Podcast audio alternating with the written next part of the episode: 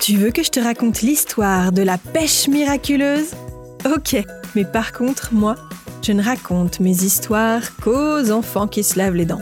Donc attrape ta brosse à dents, ton dentifrice, elle du rate, jusqu'à ce que l'histoire soit terminée. Est-ce que tu as déjà mangé des fruits de mer? C'est le nom qu'on donne aux animaux invertébrés marins comestibles, comme euh, les huîtres, les moules, les bulots, les bigorneaux ou les crevettes. Certains et certaines adorent déguster des plateaux de fruits de mer au restaurant, mais souvent ça coûte assez cher. Alors euh, l'idéal quand on habite à côté de la mer ou qu'on est en vacances pas loin, c'est d'aller les pêcher soi-même. Et c'est possible. Il faut s'armer d'un peu de patience et connaître les bons coins.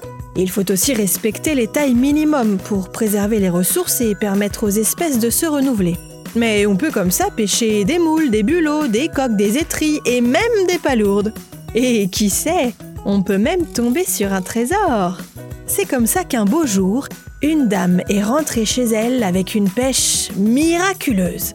Tu veux savoir ce qu'elle a trouvé? Je vais te dire ça dans un instant. Mais avant, j'ai une question pour toi.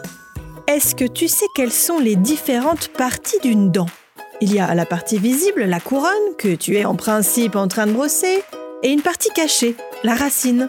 Les dents se composent de trois tissus. L'émail, c'est la partie extérieure qui est blanche, la dentine et la pulpe à l'intérieur.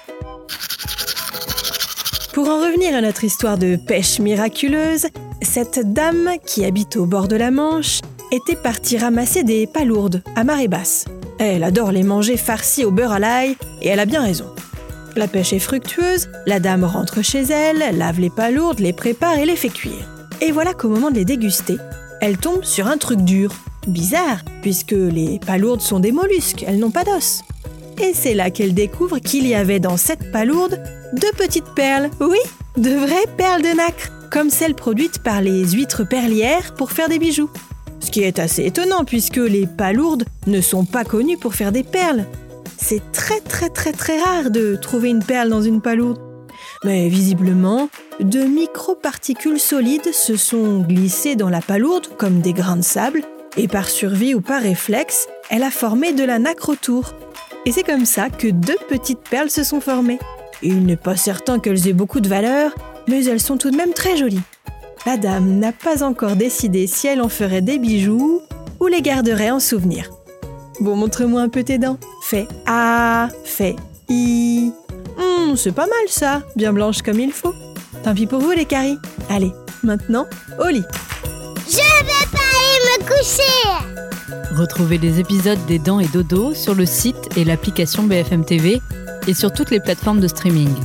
Si cet épisode vous a plu, n'hésitez pas à lui donner une note, à vous abonner à la playlist et surtout à en parler autour de vous. C'est un podcast BFM TV.